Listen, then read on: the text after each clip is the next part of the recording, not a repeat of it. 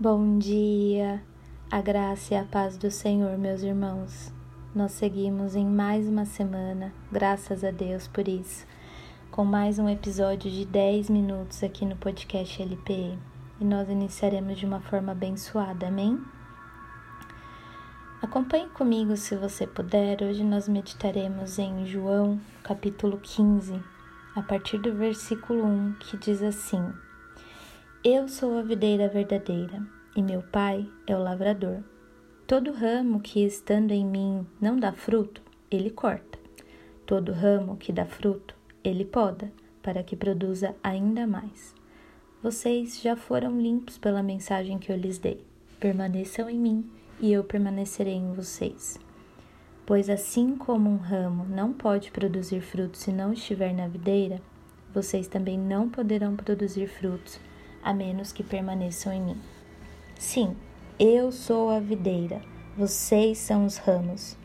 Quem permanece em mim e eu nele produz muito fruto, pois sem mim vocês não podem fazer coisa alguma. Jesus, para mim, tinha um jeito muito especial de ensinar os seus, e tem até hoje, claro. Nesse capítulo, que é maravilhoso, e quando você conseguir, leia ele completo. É, é uma passagem bastante conhecida, mas aqui Cristo nos ensina a respeito da videira e dos ramos. Ele inicia dizendo que Ele é a videira verdadeira, Ele é o verdadeiro. A videira no Antigo Testamento era considerado o próprio povo de Israel. Você pode ver isso lá em Salmos, no capítulo 80, do versículo 8 ao 16. E, por assim dizer, Israel acabou falhando na missão de concluir um desejo que Deus tinha para aquela própria nação. Mas aqui Cristo afirma que Ele é a videira verdadeira. E nele estaria a verdadeira salvação para o mundo. E nele também estaria o nosso maior exemplo a ser seguido. Logo após essa afirmação, Jesus nos revela também quem nós somos. Se Ele é a videira, nós somos os ramos.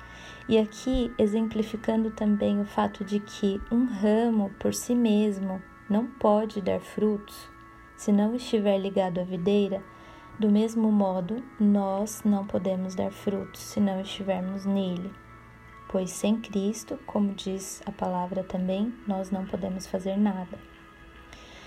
Meditando nisso, meus irmãos, eu quero encorajar vocês, como eu tenho sido encorajada, a seguir o exemplo de Jesus a estar nele e também a permanecer em obediência.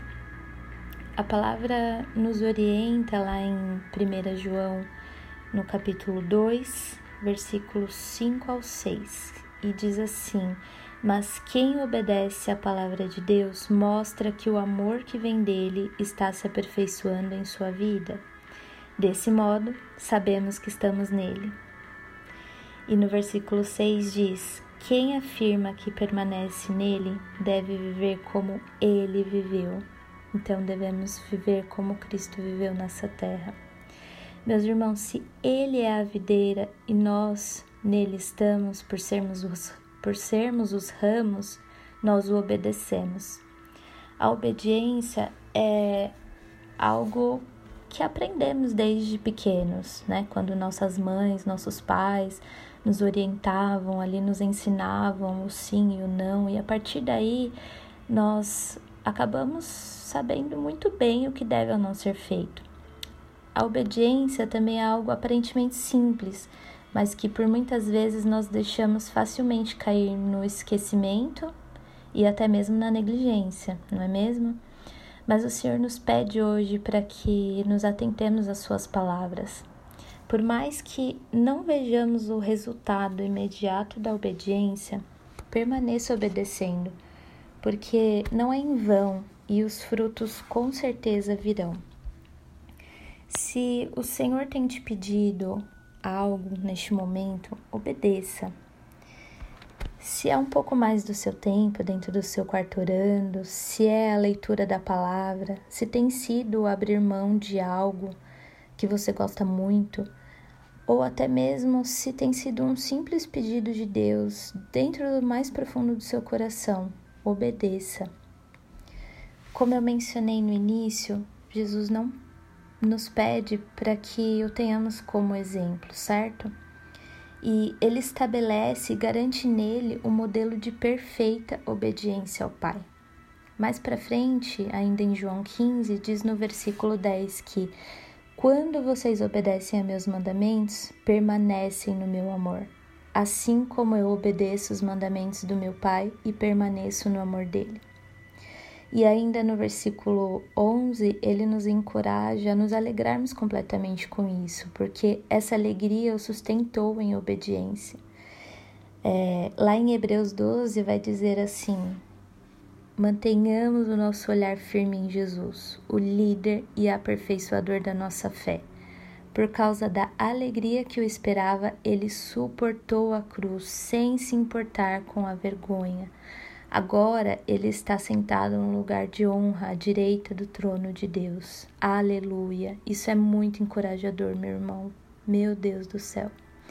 Filipenses 2,5 também diz assim: tenham a mesma atitude demonstrada por Cristo Jesus. Embora sendo Deus, não considerou ser igual a Deus, que fosse igual a Deus, fosse algo que devesse se apegar. Em vez disso, esvaziou a si mesmo, assumiu a posição de escravo e nasceu como ser humano. Quando veio em forma humana, humilhou-se e foi obediente até a morte morte de cruz. Meus irmãos, o que eu quero deixar aqui para vocês e para mim também é que se Cristo permaneceu e conseguiu ir até o fim, por mais que ele tivesse que suportar tudo que ele suportou por nós. E por mais que hoje nós tenhamos que talvez suportar muitas coisas difíceis, mas que a gente tenha que permanecer na obediência. Se Cristo conseguiu, nós estando nele, estando nele, nós também conseguiremos. Amém. E para já finalizar, quem esteve no último LP, recebeu no último culto LP, recebeu uma orientação chave para os seus momentos de oração. Quem esteve vai lembrar do que eu estou falando, que é utilizar a própria palavra de Deus orando, né, em oração. Então eu quero deixar aqui alguns versículos de Salmo 119 para que você medite durante essa semana e para que você coloque nas suas orações. Amém? E diz assim no versículo 56, do 56 ao 60 do capítulo 119: Assim passo meus dias, obedecendo as tuas ordens. Senhor, tu és a minha herança. Prometo obedecer às tuas palavras. Busco o teu favor de todo o coração. Tem misericórdia de mim, como prometestes. Refleti sobre o rumo da minha vida e resolvi seguir teus preceitos eu apressarei e sem demora obedecerei teus mandamentos. Aleluia.